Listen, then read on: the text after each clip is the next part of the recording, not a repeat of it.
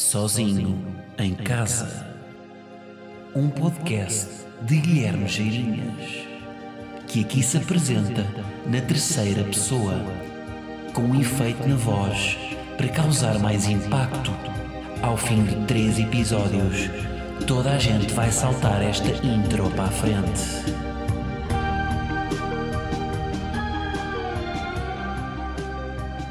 Como é que é, malta? E Favignana. Sejam bem-vindos aí ao episódio 60. 60. Em francês parece tudo mais, não é? 60. Sabem como é que se diz 80 em francês? 80. Os franceses são lixados, não é? A exibirem, a exibirem as suas skills de. Ai, não que eu sei multiplicar. Eu não digo 80, digo 80. 80. Bom, malta, uh, hoje vamos falar dos Oscars. Antes queria só fazer aqui uma. Um, dar aqui um lamiré do coronavírus. Um, para vos mostrar o que é que a minha mente pensa sobre isto. E não sei se isto não é. Não sei se isto não é desagradável o que eu vou dizer. Porquê? Vou-vos explicar. Portanto, começando pelo. Como é que eu vou fazer a ponte para isto? Imaginem, coisas profundamente erradas que não se deve dizer. Os muçulmanos são todos terroristas, não é? Isto é racismo? Pessoas que acham que os muçulmanos são todos terroristas são profundamente erradas porque são racistas. Os ciganos são todos não sei o quê, também é racista. Os pretos são todos uns gatunos, racismo. Mas, isto, apesar, estes raciocínios são completamente errados. Agora, qual é o meu raciocínio com o coronavírus? E é um raciocínio que vocês já vão perceber que é defensivo. E eu não concordo com o meu cérebro, mas o meu cérebro é que decide, não é? É que, é que toma as decisões e decidiu assumir o quê? Todos os chineses têm coronavírus.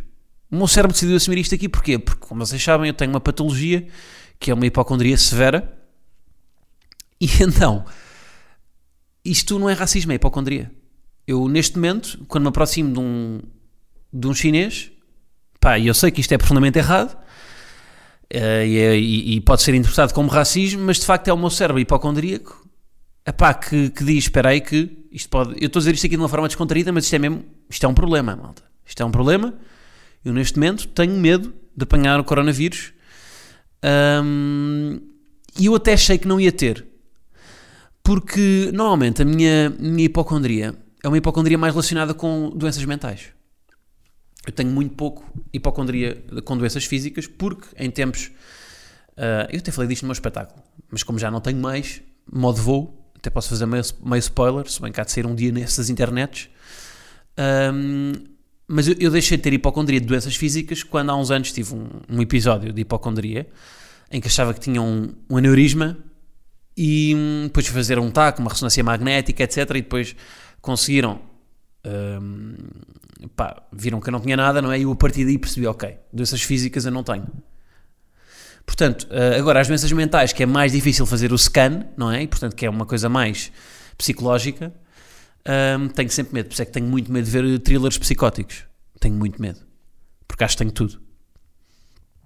E, portanto, o coronavírus, apesar de tudo, eu achava que não ia ter. Agora, qual, uh, qual é que é aqui, o que é que me faz achar que posso ter coronavírus? É que este vírus é, contrariamente àquelas pandemias que já houve, pandemias ou epidemias? É epidemias, não é? Tipo o SARS, que é outro tipo de coronavírus. E o. E mais o quê? Porque o coronavírus, não sei se vocês sabem, não tem nome ainda. É um, o coronavírus é uma família, há uma família de vírus que são os coronavírus. Que é este caso o SARS, que foi um vírus há uns anos que matou muito, em 2000 e picos. Portanto, o coronavírus não é o nome do vírus, é uma família de vírus. Portanto, este vírus ainda não tem nome é um bebezinho que ainda. Sabe aquelas famílias que quando o bebê nasce ainda não tem nome? Vamos, ainda não sabemos bem, não decidimos, vamos. Por enquanto, olha, não sei. Pode ser Rafael, pode ser Bernardo, não sabemos, estamos a decidir. Portanto, é isto. Este coronavírus ainda não, não tem, ainda não foi batizado. Um, mas o que é que me faz achar que posso ter? É que, não sei se vocês sabem, este vírus pode contagiar quando a pessoa, eh, ou seja, pode propagar-se quando a pessoa ainda não manifesta os sintomas. Portanto, quando está naquele período, é o período de incubação, não é? Que é o período entre vocês contraírem o vírus e o período entre manifestar os sintomas. Por exemplo, o ébola, só, só se conseguia passar o ébola quando havia uma manifestação dos sintomas. Portanto, vocês tinham febre, tinham etc., podiam passar. Agora, enquanto tinham o vírus no corpo, mas não manifestavam os sintomas, ele não se propagava. Como este aqui se pode propagar sem terem os sintomas, entra a alerta, a alerta hipocondria do Guilherme e, portanto, o meu, o meu organismo começa a ressentir-se e começa a manifestar os sintomas. Porque um, um hipocondria competente é este, é este, é o que consegue manifestar os sintomas sem que eles uh, existam. É? O tal caso das as grávidas fictícias são, têm, são o quê? São grávidas hipocondríacas. Que vocês veem, pá, se pesquisem na net, grávidas em que a barriga cresce mesmo porque elas estão convencidas que estão grávidas. Mas não, é tudo uma, é uma patologia mental em que o corpo, porque o corpo é sempre uma extensão da mente. E portanto, vocês, a partir do momento em que convencem a mente que tem uma determinada coisa, o vosso corpo começa a manifestar essa, essa, essa, essa vossa convicção. Eu, na altura que achava que tinha um aneurisma, tinha as faleias de tensão, que é um nome pomposo para dores de cabeça, mas dores, dores de cabeça absurdas. Lá está, porque sou, quando meto uma merda é para ser o melhor e portanto meti-me nisto e vou ser o melhor. E estou a revelar demasiados raciocínios que tive no meu espetáculo Modo Voo, que não quero que saibam porque vou lançar na internet e quero que vocês na altura sejam surpreendidos. Os que não foram, como esta plateia aqui do Modo Voo é a mais fiel, toda a gente foi ver Modo Voo e portanto estamos bem. Uh, bom, então vamos arrancar então aqui para o Modo Voo para o modo voo, ui, estou completamente trocado. Para os Oscars, queria aqui fazer as minhas previsões dos Oscars. Um, que vão acontecer neste domingo. De, portanto, domingo à uma da manhã. Transmissão na Fox, para quem ainda não sabe, portanto, bacana. Um, portanto, a televisão portuguesa a remendar o erro de não ter transmitido os, os Globos de Ouro e agora vai transmitir os Oscars. Antes de mais, porque é que os Oscars são importantes? Os Oscars são importantes e, no geral, os prémios são importantes por uma questão da indústria. Uh, são os, prémios, os prémios ajudam a cimentar uma indústria, não é? Uma indústria sem prémios epá, é, é, uma indústria, é uma indústria mais fraca porque não, não, os prémios balizam, no fundo, o que, é que, o que é que se está a fazer de bom, não é? E dão uma diretriz de, de para onde é que a criatividade, criatividade deve ir, não é? Vocês veem, veem o que é que se está a fazer e veem, ok, em cima disto o que é que eu posso fazer melhor? Porque não é? é uma forma de, de, de, da crítica conseguir aclamar o que é bom e haver um caminho. Um, ou então, às vezes, os prémios estão altamente também, pode haver uma altamente deturpados, não é? haver uma inflação de, do que é que é bom e, e também é um caminho para, para, se perceber, ok, isto aqui se calhar é o caminho para, para o qual eu não devo ir, vamos tentar fazer algo, algo completamente diferente. Pronto, portanto, só é bom haver prémios. Um, em relação aqui aos Oscars, e começamos então pelo melhor filme, não é? Não vamos começar como os Oscars deixam o melhor filme para o fim, para um gajo aguentar às 5, até às 5 da manhã. Não, vamos já, vai já ao principal, que para mim não é o principal, para mim a categoria mais interessante é sempre o melhor argumento. Um, mas melhor filme, pá, eu, como, eu, vocês já devem estar mais ou menos daquilo que eu, dentro daquilo que eu acho, porque eu fui falando aqui ao longo do pod. Para mim, os dois melhores filmes do ano, dos que estão nomeados, é o Parasitas, e o 1917. São para mim os dois melhores filmes.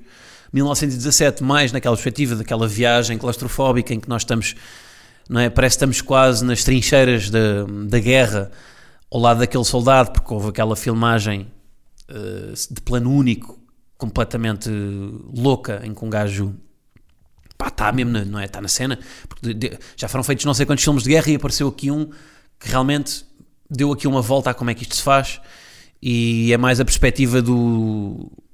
até do herói improvável. Era um gajo franzinho, não é? Aquele gajo da. que não era franzinho, mas não era. Não era, não era um. não é o The Rock. Não é aqueles filmes de guerra em que o The Rock. Uh, com uma. só com um corta-unhas consegue aniquilar 20 soldados do Vietnã uh, munidos de, de granadas. E o Parasitas? É pá, porque é uma obra-prima, não é? E porque é completamente fora e, e, tem uma coisa gira que é o Parasitas parecem dois filmes. Se vocês já viram, se não viram, é o filme. Se, se só quiserem ver um filme que representa o ano 2020, de 2019, aliás, é o Parasitas. Uh, que, que eu acho que são dois filmes dentro de um. Eu acho que disse isto aqui na altura. A primeira metade do filme é uma estrutura de andota, em que vai ser havendo sempre um exagero. Uh, acontece isto, por cima acontece isto, por cima acontece isto, portanto há sempre um exagero. E depois, a meio do filme, corta para outro filme completamente diferente. E eu acho que é isso, É tipo aqueles filmes quase que. Isto não acontece no filme, mas que matam o protagonista a meio. E ali matam a história a meio e dá uma volta e vai para outra coisa completamente diferente. Portanto, achei valioso isso. Um, tipo, imaginem, vão ao Mac, estão à espera de comer um Mac Chicken, mas a meio servem-vos lagosta. E vocês não estão à espera. E não sei se esta analogia foi boa. Uh, portanto, Parasitas, Big Movie, e, e, pronto, e tem aquela cena que começa com umas meias no Stendhal, não é? Que eu sempre, já, vocês já sabem que eu gosto desta, desta ruptura com as primeiras cenas que é um helicóptero a explodir e uma luta de dois samurais. Uh, acho que isto acho que é sempre bom. Portanto, estes são os meus dois filmes. Qualquer um deles, se levar, uh, fico contente. Qual é que eu prefiro? Não sei, eu acho que o Parasitas é melhor filme mas acho que gostei mais de 1917, porque tive mais, porque o Parasitas, apesar de tudo, exige alguma disponibilidade. Disponibilidade. Disponibilidade. Olha lá. Enquanto que o 1917 é um filme que mais bem dispõe e que é mais fácil vocês ficarem, ficarem pronto, gostarem da cena. Epá, em terceiro lugar dos melhores filmes para mim é o Joker. Uh, é o Joker e e, e tenho aqui que fazer uma meia-culpa que é, eu, eu já adorei o Joker, já não gostei do Joker e agora gosto outra vez. Porquê? E isto eu, eu acho que sofri aqui da tal obviofobia, do medo do óbvio. Porquê? Pá, porque este filme é daqueles que chega a muita gente, de facto. Que encheu as salas, esteve muito tempo no cinema, aliás, ainda, acho que ainda está em determinadas salas. E, e os filmes que normalmente têm muita, muita adesão nunca têm boa pontuação. Porquê? Porque como chegam mais gente é mais difícil ser consensual e normalmente o que acontece é que a gema, não é? a escola da crítica, a, a, portanto, a, os realmente entendidos do, dos cinecartazes e das, dos, das New Yorkers, da, da, da IndieWire, da Guardian, etc., normalmente, quando veem um destes filmes que tem muita adesão, o que é que fazem? Dão uma má pontuação. Um, Porquê? Porque sentem o seu território ameaçado. Porque deixa de ser um filme para eles e passa a ser um filme para toda a gente. E eu confesso que em tempos houve uma altura que eu sofri disto de hum, achar, epá, o Joker já está a ser. Pá, porque irritou-me, por exemplo, quando fui ao Joker. Claramente que é um filme que leva ao cinema pessoas que não estão habituadas a ir ao cinema e que não sabem estar no cinema. E que se riem quando não se devem rir e que não sabem comer pipocas de boca fechada e que falam durante o cinema e que batem palmas no final do filme, pronto, esse tipo de coisas que irrita. Agora, será que por isso, não é por levar pessoas e depois há pessoas a, fazer a falar sobre cinema que não sabem, não estou a dizer que eu sei, mas, eh, mas ou seja, sinto que, e isto é um problema da, da, crítica que é achar que tem mais propriedade para falar de uma determinada coisa do que outras. E pá, que na verdade não é. Na verdade, o Joker é bom, é um filme que eu gostei, que hum, pá, gostei de tudo, Gostei do, do acting, gostei da realização, gostei da, da escrita, gostei, adorei a música. Pá, um, acho que é, é, a primeira vez que o gajo faz assim, uma cena mai, maior, nem sei, pá, tem um nome meio islandês, não sei como é que o gajo se chama.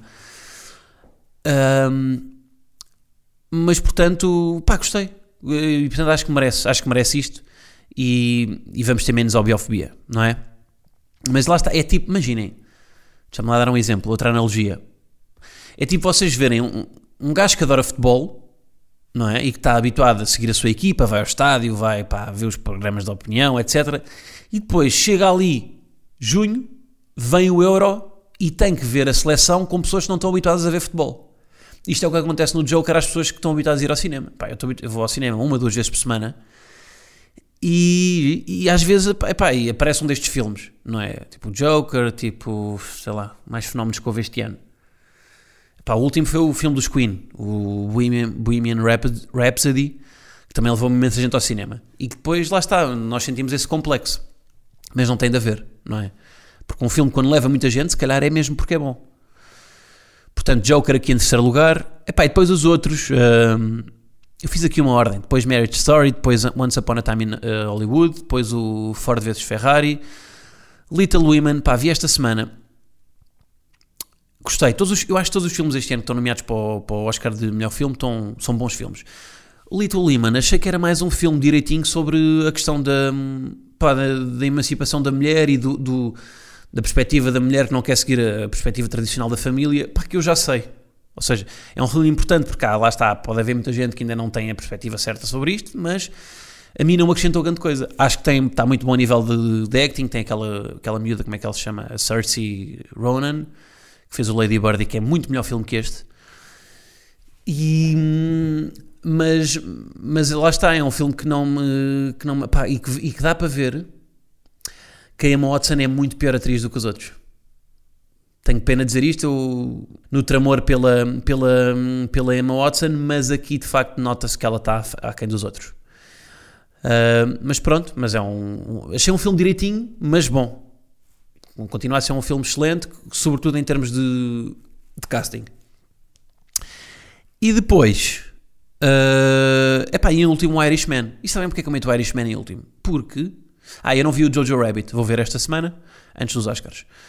Para ficar a parte de todos antes da, da cerimónia, não é? Epá, o Irishman vou pôr em último porque. O Irishman, estava a ver agora um, um post da comunidade de cultura e arte teve. Vocês sabem qual é que foi o orçamento? 144 milhões de, de euros. De, eu não sei se estava em dólares a tabela. Mas pronto, 144 milhões.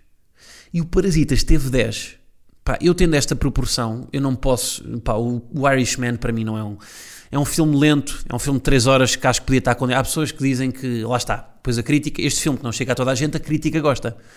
Porquê? Porque é um filme que posiciona. Que é, é uma, uma masterpiece do Scorsese, que tem aqui com os atores, etc. Mas acho, acho que este filme podia ter duas horas.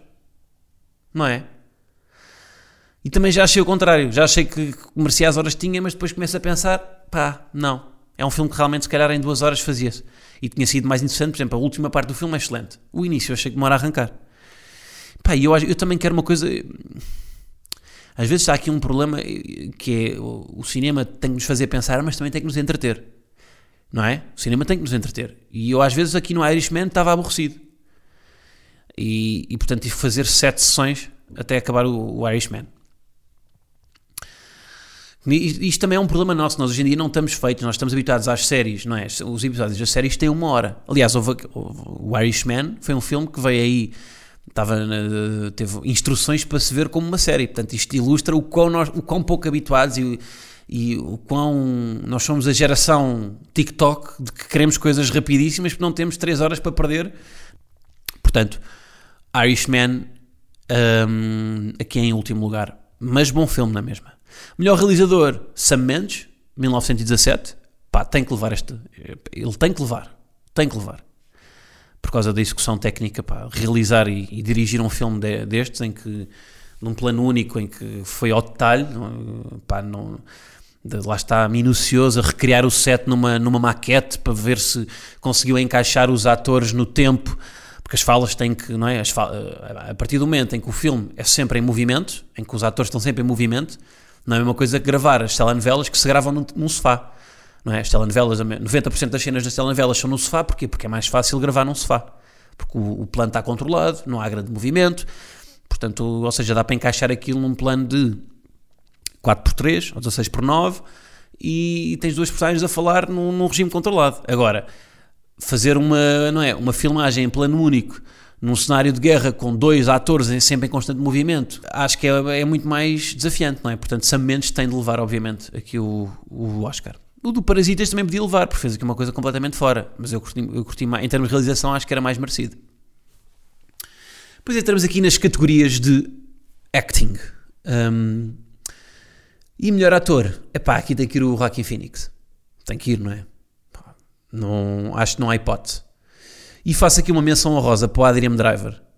Um, e, e, é mais difícil ser incrível. Quando se faz um papel de um, de um gajo completamente mundano, que se está a divorciar, do que quando se está a fazer de um, de um, de um palhaço ou de um stand-up comedian, neste caso o Joaquin Phoenix, que, que é maluco não é? Portanto, ou seja, é mais, como é um, um, papel mais eh, neutro, é mais difícil de executar, é mais fácil fazer um papel mais palhafatoso. Isto não é linear, mas por teoria é mais difícil vocês fazerem uma coisa muito mais neutra. E o Adam Driver faz muito bem disso. E hum, lá está, é, é mais difícil vocês fazerem de jardineiro do que fazerem de motar. Estão a ver? Porque é mais neutro. Um, e, e, o Adam Driver tem a melhor cena de comédia E, e foi isso que eu gostei nele, porque vocês são habituados a vê-lo no, no Star Wars, não é? Eh, no Star Wars e não só, ele faz não sei quantos filmes, mas ou seja, tanto cabe num registro de Star Wars como depois cabe neste filme em que tem uma cena, pá, que para mim é a melhor cena de comédia deste ano, que provavelmente também já falei aqui no pod, mas isto é um. Estamos a fazer aqui um, um recap dos, dos, dos filmes do ano, que é aquela cena em que ele recebe a assistente social em casa e se corta no braço. E, e pá, e essa cena, o, o, todo, todo o desenrolar da cena, do, uma, uma comédia de, de, de mau jeito, de falta de jeito para tudo, um, que fez eu revi muito naquilo. No, no, ele, ele ir para. Pá, se não querem ouvir spoilers, passem agora, carreguem 30 segundos para a frente. Mas basicamente ele corta o braço e, e, ele está com uma assistente social que está a averiguar se ele pode, está a avaliar se ele pode ou não ficar com o filho, e, e, depois é ele a tentar agir naturalmente com o braço cortado. E é o braço a jorrar sangue, e ele a ajudar a assistente social a sair de casa, a abrir-lhe a porta, e a porta fica cheia de sangue, e depois vai para a cozinha e tenta limpar o sangue na, na com a água da torneira, e ao mesmo tempo que, a água está, está a limpar o sangue, ele vai a uma prateleira buscar um, um, um penso, e ao mesmo tempo vai buscar papel de rolo de cozinha para limpar e, e, é uma, uma falta de jeito que eu até me revejo porque já me aconteceu fazer uma ferida cá em casa e ter que colar um penso sozinho e não conseguir. E depois a cena acaba com ele a cair, com ele a tombar, e se calhar já passaram os 30 segundos e as pessoas que passaram à frente acabaram de saber como é que a cena acaba. Um, e vê-se um plano só focado no chão e o filho o filho dele, um puto, pá, não sei quanto é que idade que ele tem, 3 anos, 4, 5, não sei, não me lembro, não sei, e claramente sou daquelas pessoas que não sabe avaliar a idade das crianças, que tanto podem ter 3 anos como 50, que eu não sei, uh, mas vê-se um plano estático dele no chão e só se vê as pernas do filho a andar, e buscar um, uma coisa qualquer ao frigorífico. Como que é normal o meu pai fazer este tipo de coisas. Portanto, só veem as pernas dele ignorarem completamente o pai. Portanto, pá, esta cena para mim é a melhor cena de comédia do ano. Uh, porque lá está, porque é muito real, é muito, pá, é uma cena que me podia acontecer a mim e que está com uma naturalidade que é difícil uh, sendo uma coisa tão mundana. Uh, mais cenas. Melhor atriz. Pá, melhor atriz. Estou aqui a ver a lista. A Meryl Streep não está nomeada. O que é que se passou? Meryl Streep, isto é, isto é uma, não é? Isto é um happening. A Meryl Streep não está nomeada. Porque ela ela mesmo que entre num filme só a, a descascar um kiwi, ela está nomeada sempre. Por acaso, é uma, olha, uma cena que acontece muito. Eu estou aqui a ver os filmes e, e, tipo, as nomeadas para melhor atriz, por acaso, não estão, não estão tipo, muito nomeadas nos melhores filmes, não é? Não estão, as, as nomeadas para melhor atriz não, não, não, não participaram em filmes que estão nomeados para melhor filme. E é uma coisa que recorrentemente acontece que é um, as categorias normalmente de acting terem atores que se destacaram em filmes que não são os melhores filmes. Porquê? Porque muitas vezes, para ser o melhor ator, tem que se monopolizar o filme para o ator. E perde-se depois na narrativa. É? Ou seja, os atores acabam por. Para o ator brilhar, outras coisas não podem brilhar. Eu estou aqui a ver, por exemplo, um, dois, três. Ah, dos 3 quintos dos nomeados para melhor atriz não estão nos melhores filmes. E as outras duas que estão não são filmes que têm, têm hipótese de ganhar. Aqui no, nos melhores atores há dois filmes que não estão nomeados. E os outros três estão em filmes que não vão ganhar de certeza o, o Oscar de melhor filme. portanto, é isso. Tipo, ou seja, muitas vezes uh, um filme de acting não é um filme de, de argumento, se calhar porque lá está, porque o ator tem que. O ator dá, dá, o, extra, dá o extra mile, mas depois o filme perde um bocado. Uh, epá, vai ganhar aquela uh, Renée, Zellweger, yeah, que fez o Judy. Lá está, que é um filme biográfico. Muitas vezes os filmes biográficos ganham. Olha, o ano passado o Remy Malek ganhou, ganhou o Oscar de melhor ator. Porquê? Porque fez de Freddie Mercury. Portanto, foi um filme biográfico. Normalmente os filmes biográficos dão, deixam as personagens voar mais mas depois são, são mais direitinhos na narrativa. E eu estou a dizer, estou a usar estas expressões como se fosse um gajo, um crítico de, de cinema do Y, que é o suplemento de cultura do público, não é? Deve ser. Melhor ator secundário. Eu acho que este Oscar, se devia, em vez de chamar o Oscar de melhor ator secundário, ou de melhor ator coadjuvante, como se diz no Brasil, eu acho que devia chamar o Oscar Brad Pitt, porque já se sabe que o Brad Pitt vai ganhar. Porquê? Porque tem uma prestação incrível e tem um corpo belíssimo. Melhor atriz secundária vai ganhar a Laura Dern, não é? Que é aquela advogada no Marriage Story. Marriage Story. Que é a chamada MILF, não é? A Laura Dern é a chamada MILF. Tenho aqui uma, uma pequena crush pela Laura Dern. Uh, depois, prémios, vamos aqui para os prémios de mais técnicos. Cinematografia. E entre os nomeados, um, entre os vários nomeados, onde é que está? Ah, exatamente. Irishman, o Joker, Lighthouse, 1917 e Once Upon a Time in Hollywood. Aparece-nos este Lighthouse, aqui, que eu não vi, que é um filme meio freak. Um, e que, mas que vem aqui no seguimento de uma moda agora que há nas, nas categorias de cinematografia, que é nomear filmes a preto e branco. Já ano passado tinha nomeado Roma e o Cold War, que são dois filmes a preto e branco. E a minha pergunta é: que moda é esta? Porque eu acho que é mais fácil controlar a luz num filme a preto e branco. É mais fácil. Não é? Porque estamos a jogar apenas com o preto e o branco. Não é? Então, com várias variações, não é? E se calhar há pessoas que podem argumentar depois, por isso é que é mais difícil, porque só tens duas, só tens duas cores para jogar e tens de fazer uma coisa brilhante. Mas será que é? Eu não sei, eu acho que é mais fácil fazer um filme a preto e branco, porque a luz é mais controlada. E portanto acho batota. Acho batota e acho que é uma moda mesmo. E acho que lá está, é mais uma vez aqui alguma sobranceria intelectual das pessoas, dos críticos, a dizerem vamos nomear filmes a preto e branco porque é o passado. Os críticos vivem muito no passado, não é? Acho que não vivem muito no futuro, acho que vivem mais no passado. Um, por exemplo, olha, podiam fazer como a, a categoria de argumento. Tem duas categorias, tem o melhor argumento adaptado e o melhor argumento original. Acho que. Porquê? Porque era batota estar a, estar a juntar um argumento original com um adaptado, que já foi escrito e que foi só adaptado para cinema.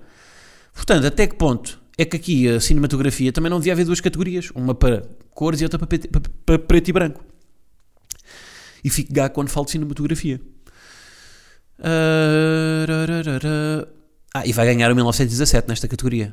Porquê? Porque é do Roger Dickens, que é um gênio da cinematografia e que já foi nomeado 14 vezes e só ganhou uma. E porque o filme está bonito. Pois, Oscars de melhor roupa, maquilhagem e cabelo é o intervalo para fazer xixi, não é? Nem sei. Vamos aqui aos guiões, que é o que eu mais gosto. Epá, o guião original. Vou-vos dizer quem é que está nomeado para, para o Original Screenplay. Aqui está. Esperem aí. É o writing, exatamente. Origin, adapt, original Screenplay. É o Knives Out, Bom filme, curti. Marriage Story, 1917, Once Upon a Time in Hollywood e o Parasite. E tem que ganhar o Parasite. Lá está, por, por aquilo que eu disse, porque é o filme mais fora. E até vos digo, 1917, que eu adorei, não sei como é que está aqui nomeado, porque isto não é um filme de argumento. Há filmes que mereciam mais estar aqui. Olhem, o Booksmart, que nem está nomeado, que é aquele filme, é um coming of age. Merecia muito mais estar aqui do que o 1917. Mesmo dos nomeados, quem é que. Ah, mas isto, isto é exato, original. Um, mesmo dos nomeados para melhor filme, havia filmes que mereciam mais estar aqui. Qual? Little Women, por exemplo. Mas o Little Women está? Não está. Ah, o Little Women está em Adapted Screenplay, porque era um livro, exato, portanto foi adaptado. Portanto, já, aqui tem que ganhar o Parasitas. Pá, tem, tem de ganhar. Se não ganhar, eu até gostava de ganhar o, ganhasse o Knives Out, por só estar nomeado para esta categoria que é a categoria que o ano passado roubaram ao Bob Burnham, nem o nomearam com o 8 grade. Estou a fazer um bocado name dropping, não estou? Aqui a mandar. Eu não sei, eu não, depois não sei se as pessoas vão gostar deste episódio porque é um episódio muito específico. Mas no fundo é, se eu gosto, não interessa muito mais. Isto é meu e, e no fundo é isso. Pá, e o argumento adaptado? Um, os nomeados são o Irishman, o Jojo Rabbit, o Joker, o Little Women e o The Two Popes. E acho que quem vai ganhar, o que se diz, é o Jojo Rabbit. Só que eu ainda não vi, mas acho que vou adorar este filme. Que é sobre um mini Hitler. Pá, que é uma premissa, não é? É uma premissa muito boa. Um puto nazi. E eu gosto disto. Que é um, eu acho que vou adorar este filme. Porque é um filme que choca com o politicamente correto. E hum, não é? Por exemplo, pá, os filmes estão aqui. O Little Women é claramente um filme politicamente correto, não é? Que não tem mal ser mas é mais fácil estar nomeado um, fil um filme politicamente correto. Uh, o 1917 é um filme de guerra que enaltece o herói, etc. Ou seja, são filmes mais direitinhos. E este Jojo Rabbit acho que é um filme mais, mais fora. Portanto, estou muito curioso. Um, epá, depois nas categorias menores, que não são, por exemplo, a categoria de som, as categorias de som, mistura de som, edição de som, eu já não sei nem é que vi isto, que alguém me disse e me ficou para sempre que é, vocês conseguem perceber claramente os filmes, os filmes que foram feitos a pensar no som. Porque às vezes há filmes que vocês veem que falha qualquer coisa e, porque, e é o que é, o filme não foi pensado, não foi feito a pensar no som. E é uma grande diferença, acreditem. Quando alguém pensa no, no como é que o som pode influenciar a história. E, por exemplo, eu, eu não entrando muito a pormenores nestas categorias, o único, talvez o meu filme preferido do ano, que se chama Ed Astra, a única nomeação que tem é em Sound Mixing. E é claramente um filme que está nomeado para som. Que, que foi pensado para som. E que devia estar nomeado para melhor filme, mas não está, não sei porquê. Um, e portanto, espero que o Ad Astra receba o Oscar de Sound Mixing. Vou, vou estar mesmo, acho que é a única coisa que eu vou estar mesmo a torcer. Um, porque é um filme, lá está, que o som é mesmo muito importante. É um filme espacial e em que o som um, pá, foi, foi pensado claramente para nos dar aquela dimensão uh, espacial do, do filme. Documentário. Já sei que pá, os documentários este ano estão muito bons. Um, e eu estou a torcer pelo filme. Vou-vos dizer aqui, até tenho um, um bocado o meu. Eh, vou pôr aqui uma, a minha cota parte de Aurélio Pereira. O Aurélio Pereira é um olheiro do, do Sporting, não é? Que, aposta, que foi o gajo que descobriu o Ronaldo. E eu vou-vos dizer, vou, vou pôr aqui a minha parte de Aurélio Pereira. E eu acho que fui dos primeiros porque foi mesmo logo mal saiu a ver o Edge of Democracy, que, foi, que é um filme que está na, um, um documentário que está na Netflix sobre o, o regime brasileiro e, a queda do, do PT e da Dilma e do, pronto, e, e do Lula e que perspectivava já o Bolsonaro, e, aquele, e é um documentário que eu vos disse, aquele documentário que eu vos disse que é, ela está sempre em cima do acontecimento. A realizadora, chamada Petra Costa, esteve sempre em cima de, do que é que foi acontecendo. Quando o Lula foi preso, ela estava lá. Quando a Dilma caiu, ela estava lá. Quando o Bolsonaro começou a juntar as tropas, ela estava lá. E, e portanto, pá, só isto, só, só, só, é muito difícil nós estarmos no sítio. E só essa disponibilidade dela de, de ir a todo o lado e de filmar aquilo em quase em primeira pessoa é uma coisa que eu, pá, que eu tirei do filme. E portanto, gostava muito que este ganhasse, mas não vai ganhar. Eu sei que não vai. Pá, o favorito é o Forsama, que eu ainda não vi, que é um filme sobre o regime sírio, não é? É, é a perspectiva de uma mulher na, na Síria.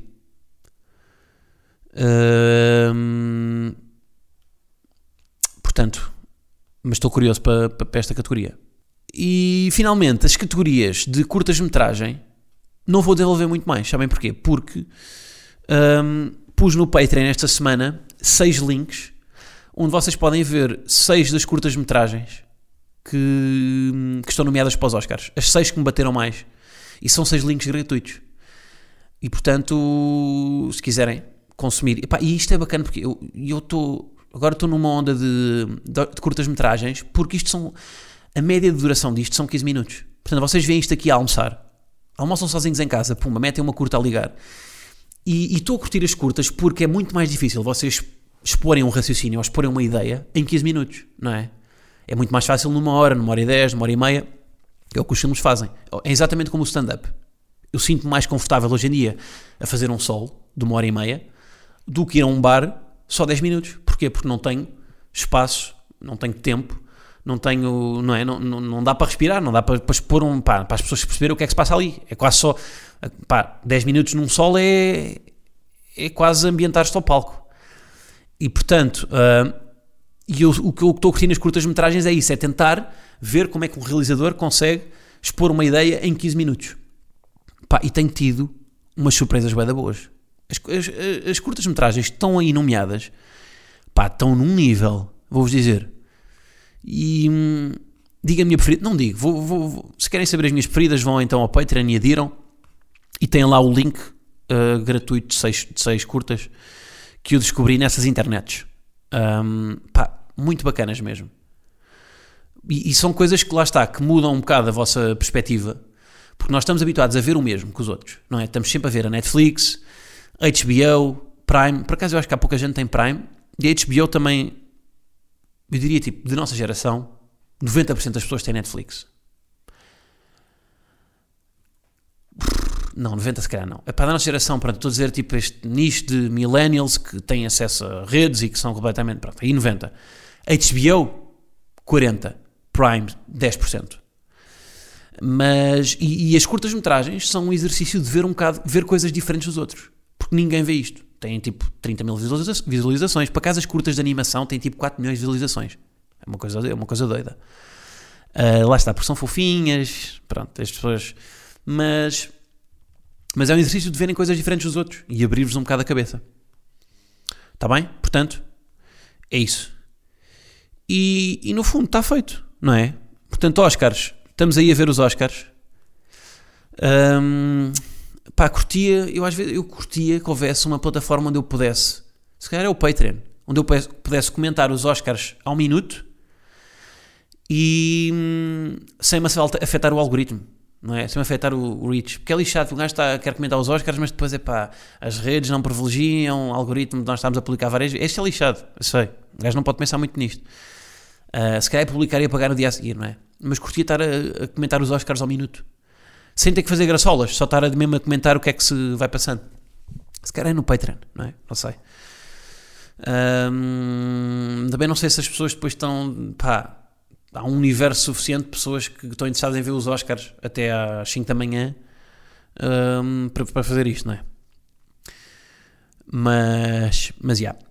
Malta, e é isso, está bem? Foi o exercício aqui de ver o que é que, o que, é que um gajo curto dos Oscars. Ahm, e agora então continuamos ahm, para patronos. Vou aqui desabafar um bocadinho. Tenho, tenho, tenho coisas para desabafar para os verdadeiros. E, hum, e portanto é isso, está bem? Obrigado por gostarem e estou-me a despedir à meia hora, não é? Eu tenho muita dificuldade em desligar isto. Tenho muita dificuldade. E vocês também, não é? Vocês, estamos aqui neste Desliga Tu. Sabem o que é que era agir? Era serem vocês hoje a desligar. Não é? Normalmente isto acaba sempre comigo a desligar. Hoje, porque não testarmos o inverso, vocês é que desligam. Eu vou continuar aqui a falar e vocês é que desligam. Ok? Desliguem lá. Bora. Um, dois, três. Desligaram? Não, mas eu desliguem mesmo. Vá, não. Epá, é que estão-se a fazer difíceis. E está a ficar desconfortável para os dois. Não é? Pois. Será que há pessoas que já desligaram mesmo? Pá, eu gostava. Eu gostava mesmo que desligassem. Eu vou continuar a falar. E só quando vocês. Eu sei que vocês já se vão rir, não é? Porque isto, eu não vou passar disto. Eu agora vou ficar até 2027 a dizer desliguem. Porque eu não vou desligar, malta. Malta, eu não vou desligar. É isso, é isso. Pronto. É assim, está a ficar desconfortável. ah! Não, Epá, tem coisas combinadas, portanto não posso ficar até 2027. Agora, gostava mesmo que não tivesse. É que vocês estão a insistir. É que há, há pessoas que eu tenho a certeza que já desligaram agora. Porque isto não é, há pessoas que têm coisas para fazer. Não é? Pá, sei lá. Tem, tem coisas ao lume, não é? Tem, tem, pá. Agora, pessoas que ainda estão aqui, a minha pergunta é porquê? A minha pergunta é porquê? Estão a aguentar até aqui, mas eu já disse que vou desligar. Portanto, não, não é? Quanto mais tempo é que acham que eu consigo aguentar disto? Será que eu consigo fazer mais 5 minutos só dizer para desligarem? Mas depois fico sem bateria e tenho um, e tenho um Patreon para gravar. E portanto, vamos desligar, não é? Ou se calhar desligo sem vos dizer nada.